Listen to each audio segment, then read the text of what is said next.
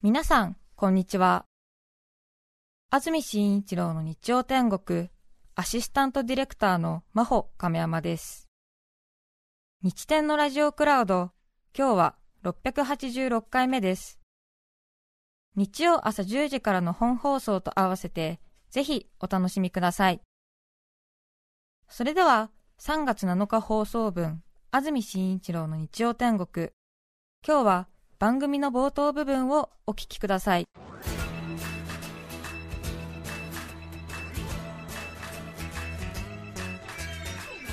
安住紳一郎の日曜天国。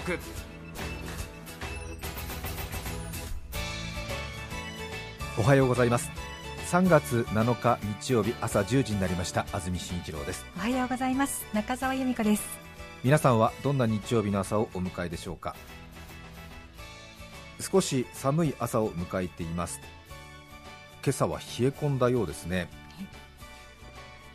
今日の関東地方天気は曇りのち晴れ。昨日東京は暖かく21度まで気温上がりましたが今日は気温はこの後も上がりあまり上がらず昨日より10度前後も下がるそうです、はい、最高気温は東京、横浜、千葉、熊谷、宇都宮、前橋で11度水戸では8度の予想です。スタジオになります赤坂も現在気温が7度ですね。昨日暖かかったので私は少し春物のコートをもう着始めてたんですけれども、うん、今朝そのコート引き続き着てるんですけども寒いですね。なので私は今日すぐ帰ります。そうですね、えー、出かけるときは一度帰って着替えたいと思います。ねえ。こうやってね風邪ひいたりしますから気をつけたいところですよね、ね、昨日はでもねかなり気温上がりましたから、うん、冬物のコート着てたらねちょっと汗ばむくらいですもんね、卒業式なども始まっているようですけれどもね。そうですね、うん、はい。袴の女性と2人ほどすれ違いましたね今週。ええ。ええ。保護者の方は1人まで参加とかそういうような条件付きだったりするんでしょうかね。あと延期になってた成人式がこの春休み前後あたりに設定されている市区町村もあるみたいですね、どこだっけな、千代田区だっけな、今週とか来週とかそういう感じでしたよ、えーと思いましたね、うん。来週は成人式ですみたいな、あれ？みたいな、このポスター剥がし忘れてたのかな？みたいな、いやいや、そんなことはなくということのようですけどね。うん。今日は寒い一日になります。外出るという方は少し着るものなど計算して出かけた方が良さそうです。私は木蓮という花が好きなんですよね。今年もそろそろ開花の時期なんですよ、はい、日当たりのいいところの木はそろそろ咲き始めて6分咲きぐらいかな。どうでしょうか。皆さんは知ってますか？木蓮。白の木蓮のことは白木蓮白蓮って言ったりするんですけど白が一番先に咲くんですよね。私その白い木蓮白木蓮が特にお気に入りで。紫だと下木蓮とか言ったり最近は品種改良などを進みましてピンクとかクリーム色とか黄色の木蓮もあるんですよ。見てみたくないですか？黄色の木蓮なんてね。そうですね、うんちょっと古くなってくると黄色みを帯びてきますけどそういうのとは違うんでしょうね。あれはね、えー、白の黄ばみです。そうですよね、えー、もっと鮮やかなのかしらね、うん、えー、もっとねチューリップっぽい黄色っぽいですよ、えーそうですそうです。あのパンダの白とか白木蓮の白黄ばんでるって言わないでください、ね、あれはどうしても経年劣化的なものでそうなりますから、えー、白ってものはね大体万物共通してね後半黄ばむのよ。それだけにさ愛おしいじゃないそうです、うん、そういうことですね愛おしいのよ本当そうそうそうそうそう、はい、うん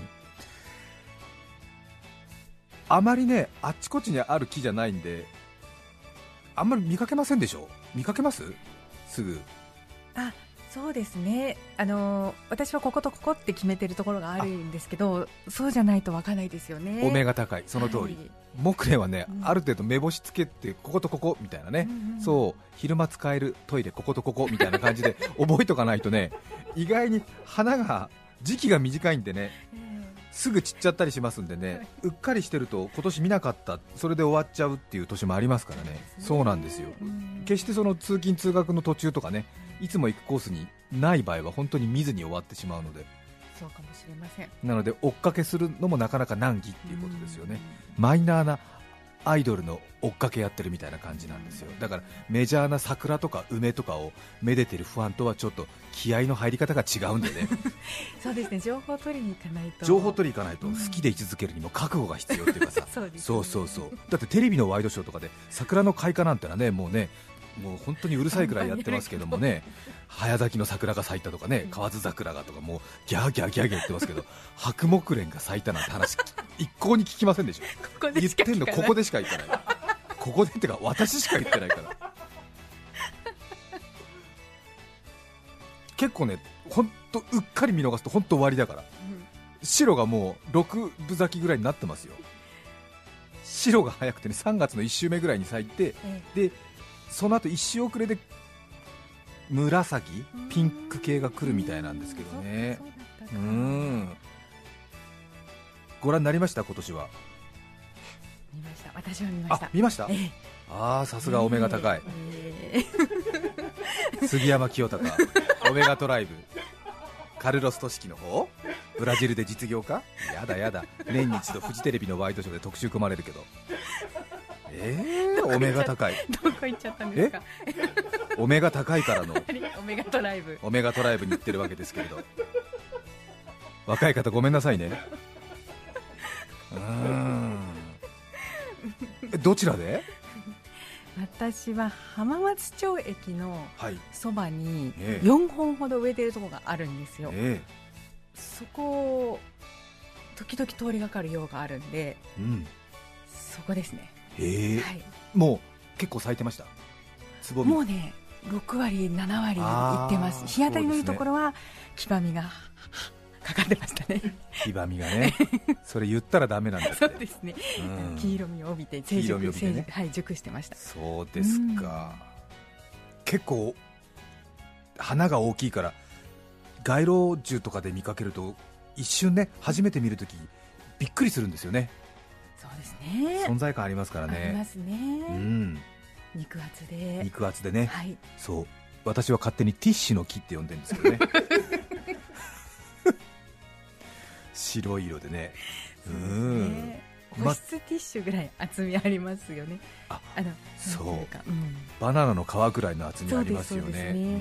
はい、拳よりも葉が厚いですよね。拳の方が少し可憐な感じがしますけどね。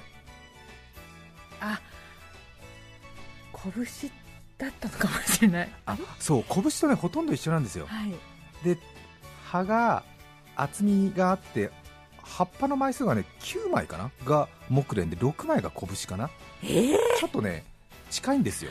そっか。そう。拳拳の方がね、うん、ちょっと軽い感じ。そうですよね、うん、小ぶりなお花で。そうですそうです、はい、で木蓮の方がねちょっと厚ぼったくてちょっとチューリップっぽい感じのこうボタっとした感じの壁になると思いますけど、はい、大人の握り拳くらいの大きさの花がね咲くんですよ。すごくないですか？私30過ぎてから初めて見たんですけどまだね葉もつけてないでしょ、うん、で2月で人間だって寒い寒いって言ってるのにそんな5メートルぐらいの冬枯れした裸木に突如2月の下旬くらいに白い鳩みたいなティッシュみたいなのを100、150ぐらいブワババって出すでしょ、ね、手品みたいだなと思って。鳩みたいですね。ね、うん、生命力あるなと思ってね。なんとなくこう誰にも頼らず咲いてますっていう感じが孤軍奮闘っていう感じで私は好きなんですね。またこうあの関東のね、冬晴れの青い空に映えるじゃないですか、ね、白いのがね。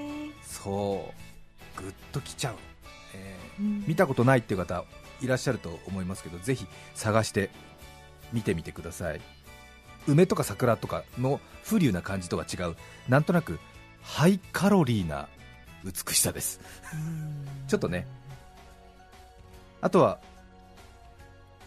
光の当たる南側の方が成長が早いんで南側の方がつぼみが厚くなるんでそっちが南の方になってで暑いんでつぼみが南側向くんですよね。つぼみの下側が太くなっちゃうんで。そうすると全部花咲くときは北側向いて咲くんですよね。ちょっとねそれも見てみてください。私もこれ最近気づいたんですけど。同じ方向を向いてるみたいな感じでね。ちょっと髪の毛が風に流されてるっていうか、なんか集団のパントマイム見てるみたいで楽しいですよ、なんか一方向にズバッとこう咲いてるから、うん、シュッって感じで、えー、左向け、左みたいな感じで咲いてるから、えー、そうそうかそういう躍動感ねありますね、あと中澤さんから浜松町ってお話ありましたけど、なかなかね都内で見かけないんで、いくつか2の皆さん抑えてると思うんですけども、よく名前が上がるのは、京王フローラルガーデンっていう京王電鉄の経営だと思うんですけども新宿から京王線乗って調布で2つに分かれるんで、えー、と橋本行きの方八王子じゃなくて橋本行きの方に乗って1つ目の駅、えー、玉川駅京王玉川って駅があるんですけど、そこを降りるとすぐ駅前にあるんですけど、京王フローラルガーデンってお金払って入る有料庭園なんですけどそこに木蓮がたくさん植えてあってで木蓮好きは結構この慶応フローラルガーデンはおすすめのところなんですよね、うん、ただ慶応フローラルガーデンはその有料の西洋庭園で結構気合の入った西洋庭園なので、あの木蓮とは表示されてなくてマグノリアと表示されてますから、えー、木蓮とか拳とか、えー、その辺りは全部マグノリアっていうふうに呼ぶらしいんですけどね、なのであの、えー、木蓮ありますかって言ってあマグノリアですねって言い直されますからその辺はちょっと覚悟決めていってください。うん。ただですねその京王フローラルガーデンなんですけども今年の5月いっぱいで閉めることが決まったそうです。はい残念。駅前なんていいとこなんて多分マンションとかになるんじゃないかなと思いますけれど。戦後すぐくらいからあったみたいで昔は慶応百花園っていうね百の花の外苑の園慶応百花園と呼ばれていたそうですけど地元の方調布とか稲城の皆さん方なんかは思い出あるんじゃないでしょうか。残念ですね。残念ですね。5月いっぱいということなのでマグノリアが結構名物なのでやっぱり2021年のマグノリアを最後みんなに見てもらって締めるというようなスケジュールだったと思うんですけれども残念ですね。残念ですね。そうか行ってみようかな、はい、緊急事態宣言が2週間延長されましたんでね、ちょっと私の立場上、ぜひ行ってみてはいかがでしょうかとは言えないんですけれども、木蓮好きの皆さんもたくさん私に情報を寄せてくださいましたので、私の方からもちょっとお伝えしたいなと思いました。お金いくらだったか500円くらいかな、私もね木蓮咲いてる時には行ったことないんですけど、あここが京王フローラルガーデンかなんて思って、京王閣って横に競輪場があるんですけどちょっと競輪場行った帰りに寄ったんですけどね、えー、そうなんですよ。でマグノリアが咲いてない時は300円なんですけど咲き始めると500円なんですよね。いやそう、うん、ちょっと残念じゃないですか。惜しいですね。惜しいね。きっと木も伐採とか、うん、まあ、ちょっと残すみたいですけどね、どうなるのかなと思いますけれど、あのこれもねずっと言ってますけど人間の好み？はう食こうって移っていくってね、本当ですよね。私今15分ぐらい花の話してんですよ。何これ？ね、うん、あの安住さんが。あの安住氏がねいきなり花の話してるの。恐ろしいね。変われば変わりますね変われば変わりますね。本当に最初やっぱりほらペットが好きじゃない、うん、動くものが好きなんだよね。そうですよね。10代とか20代くらいまではね、で30代くらいになると植物に移るんでしょ？それで最終的には鉱物硬い鉱物？石の鉱物に移るらしいんだけどまだそこまでは行ってないんだけど。最終的にはだから月とか、枯れた滝とか？なんか山の稜線とか見てうんうんうん言い出すらしいそのうち私もこの番組であのーなんつって。春の秩父の稜線をなんて。言い始めるともうあ映ったなと思ったりするのどうです？皆さん映ってます？小さい時植物なんてね食べられるか食べられないかぐらいしか興味なかったのにね。急に。うん。そうですよ、ね、そうでしょこの花食べられるんですか？なんつって。エディブルフラワーか？なんてねなんかね花冠作れるやつと作れないやつとかね。女の子はね、うん、そうですよね、うんうん、植物もなんか動物から私も猫好きだったんですけど今でも猫好きですけどね、ね、猫からまあちょっと桜の時期があって木蓮の方に入っちゃってるんですけど今、えー、これでも植物の年少さんっていうらしいですね。で年少年中年長っていうね。植物幼稚園？植物幼稚園があるらしいですよ、えー、やっぱり何？裸子植物？あじゃあ皮脂植物かはなんか年少さんらしいです。よだから私とか桜とか木蓮とか言ってるのは年少さんで年中さんに入るとやっぱり杉？とか、ま、松？松とからしいよ、えー、なうん。常緑樹的なこと、うんえーと、だから何？あのらし。植物か、うん、そうそうそうらしいよ。盆栽とかが、まあ、成長が遅いからね。そうそうそうなんか花が閉じたり開いたりするのも煩わしくなるらしいよ。年中さんになると。なんか5年ぐらい見てて初めてうん？みたいな。うるさいんだ。うるさいらしい、うん、そう。煩わしいって言ってた。1年に一度って随分じゃないなんつって。しょっちゅうじゃないしょっちゅうじゃないなんつって。らしいですよで年長さんになると苔になるらしいよ、うん、苔だって、うん。まあ、気持ちわかるよね。そうですね、うん、まあ、だってほら鉱物に入る直前だからね。そうですね、近づいてる感じありますもんね、そうかそうかそうか。ほとんどの人は年中さん止まりだって、なかなかね卒園できないって言ってたから。だ、うん、みんないけるわけじゃないみんなねいけるわけじゃないって。へえー、と思った。うん深いですね。奥深いよね。皆さんは植物幼稚園に入ってらっしゃるの？どうなんですか？出たり入ったりしてますねなんか。あそう、うん、えー、俺はもう少しで間もなく年中さんに上がるかもしれないよ。お先に進級するかもしれないからね。いや植物幼稚園楽しみだよね。すごくない？年長さん苔だよ。すごいよねもう最近もうスマートフォンの写真とかも花の写真が出てくるもんね俺ね。大丈夫かなって思う。そうですよね。立ち止まってお花の撮影してるおじさんとかすごい微笑ましいと思っちゃう。年少さんね。そうですか。いいじゃない。え？いいじゃないいやいやだから年少さんのおお友達よ、うん、うん、そうそうそう、うん、そう思うと可愛いでしょ？そう、ね、うん、あなんかね隣のじじいがなんか写真撮ってると思う。あ年少さんだと思うと。可愛らしいでしょ、うん、で盆栽やってたらあ年中さんだって思う。そう,、です。です。まさかみんなまだ幼稚園に入ってないのかな？ねあとは桜ですね。えーと、開花予想が出てますけれども東京は3月15日に開花。22日が満開の予想です22日に桜が満開になるのではという予想になっています、はい、緊急事態宣言が21日までですのでそれまでに宣言が明けているといいなと思います。さて今日のメッセージテーマこちらです。最近びっくりしたこと。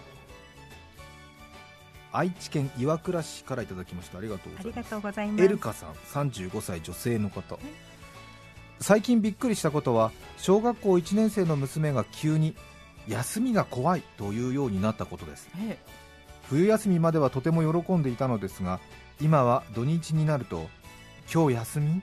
本当に学校ない？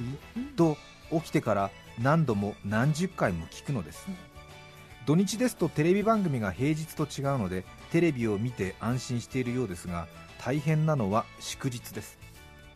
本当に今日は休みかカレンダーの赤い文字を確認し給食の表を見て載っていないのを確認しても怖いよ怖いよ休みが怖いよ とまるで稲川淳二のように部屋の隅で泣きながら怯えているのです。ひどい時にはねえ学校に本当に休みか聞いてよというので、私は学校に電話をしたふりをして、休みだから繋がらないわと言うとほっとしその日の午前中はそのやり取りで終わってしまいます。そういう方は他にもいるでしょうか？私は休日大好きなのでゆっくり休めない娘が心配です、うん、35歳女性の方愛知県岩倉市から、ね、1年生のお嬢さん。うんうん。なんか休みになってるかどうか心配なんだね、そうなんですね。うん。ちょっとね学校を欠席するっていうことに対して罪悪感を感じるんでしょうきっとねすごくね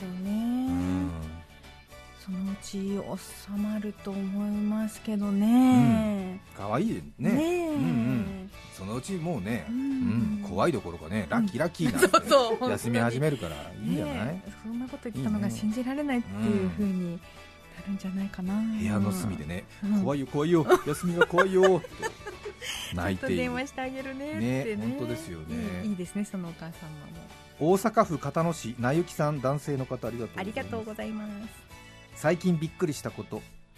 コロナの問題で子供が通う小学校も大変なようです。体育の授業では体が接触する運動競技ができないそうです。仕方がないですね。じゃあ音楽の授業はどうなの？と聞いたら全員でやはり歌うことはしないようです、はい、そして何よりびっくりしたのはリコーダーを吹くことができず。縦笛？みんなでエアリコーダーで授業を受けているそうです教科書に載っている課題曲の CD を流しそれに合わせて子どもたちが全員リコーダーに口をつけますが吹かずに音符に合わせ指だけを動かしているのだそうです。先生はその指使いをチェックしています。苦肉の策なんでしょうがああなんだか切ない。そして先生だって大変だろうな。中にはエア演奏中にそれがおかしくて思わず笑ってしまい音がピッと出てしまう子供がいて それにつられて他の子も吹き出してしまいあちこちでピッピッピッとなる現象がよく起こるそうです。そりゃそうでしょうね。そうね。そうですね、うん、かわいいな。ちょっとね笑笑って吹き出すとねリコーダーになっちゃうもんね、ね、うん、なっちゃうね。あいつあいつ笑う。ピッ！ってなっちゃうってなっちゃうね教室でピーってなっちゃう。高めに出ちゃうのねそういう時、うん、そうね、ちょっとね強すぎてね。強すぎるから、うん、息が強すぎて乱れた音になっちゃうね、うん、真剣にやってんですね。面白いです。いや本当、ね、笑っちゃいけない。大変だ。はあ。世田谷区タマーラ・ゴンザレスさん42歳女性の方ありがとうございます。最近びっくりしたこと我が家では3年ほど前からザリガニを飼っています。名前はガーニーと言います。ザリガニだからガーニーですね。先日小学生の息子が登校前にガーニーの水槽を覗き込みあれ？ガーニーがいない？というのですが、朝の忙しい時間帯だったこともあり、きっとお家の中に隠れてるんじゃない？と軽く受け流しておきました、ね。うんうん、水槽の中には陶器でできたガーニーのための家が置いてあります、うんうん、その後子供たちは登校夫は出社し私は朝の家事をしていました、はい、洗濯が終わったブザーが鳴りいつものように洗濯機の蓋を開けるとそこにはなんと両手を天に掲げファイティングポーズをとったガーニーがいるのです。私は腰を抜かしました。そうです、ガーニーがそこにいたのです、びっくりした私は一度蓋を閉めて冷静になろうと努めました。そうですね。そうね。本当にあれはガーニーだったのか。そしてガーニーが無事なのかとてもとても心配になりました恐る恐るもう一度洗濯機の蓋を開けるとやはりそこには両手を天に掲げ ファイティングポーズを崩さないガーニー。元気いっぱいのガーニーです。元気。手足を確認しましたが立派なハサミも細い足も全て無事でした。その後そっと水槽に戻しました。それにしてもどうやって洗濯機の中に入ったのでしょう水槽から洗濯機まではドア2枚を隔て15メートルほど距離があります。洗濯すすぎ脱水という工程を経て洗濯機の蓋を開けるまで一度も蓋は開けていません。いつどうやって水槽から脱走したのかどうやって洗濯機まで移動したのかそして洗濯機の中でどう過ごしたのか 全く分かりません。ただその道のりと洗濯機の中での時間を考えるとガーニーにとっては大冒険だったことは間違いなく命を懸けての大脱走からまた水槽の中に戻されてしまったガーニーの姿を見ると切ない気持ちにもなりました。午前中の出来事です。最近一番びっくりしました。洗濯しちゃったんですよね。どうでしょうか。まあ洗濯したなので多分洗濯する前の状態の洗濯槽の中に入ってたんじゃない、うん、それでまあ洗濯？すすぎ脱水？の工程を。ぐるぐるして。まあどうなの？二層式なのかその縦型ドラムなのか分かんないけれどもとにかく縦がやったんじゃない？ガランガランやったでしょう、ね、ガランガランやったのか端にずっとついてたのかなんか分かんないけどもしくは中央で回ったようなふりしてあの ゆら。ゆらゆらゆらゆらしてたのかまあ、あとぐるっと回らないタイプかもしれないそのウイウイウイっていうさそのウイウイっていうタイプかもゆらゆらしてたのか。わかんないよね、えー、蓋に張り付いてたとか、まあ、カニに三半期間ないかもしれないからよくわかんないけどそれでも全然平気かもしれないし。すごいわかんない、まあ、もしかすると小学生の息子が洗濯機に入れたのかもしれないね。お母さんいないよって言って。うん大体ほら犯人が饒舌になるからさすがに蓋の開いてない洗濯機には入れないもんね。もしくはそうか排水口のホースとかを伝ってったとか。いやいやいや違うと思うけどな。いやわかんない。すごいわからない。不思議ですよね。不思議ですね。3月7日放送分安住紳一郎の日曜天国。それでは今日はこの辺で失礼します。安住紳一郎の日曜天国。風に舞い散る花吹雪。薄紅色の花水木お味噌汁なら花丸記写真判定花咲くびお聞きの放送は TBS ラジオ905954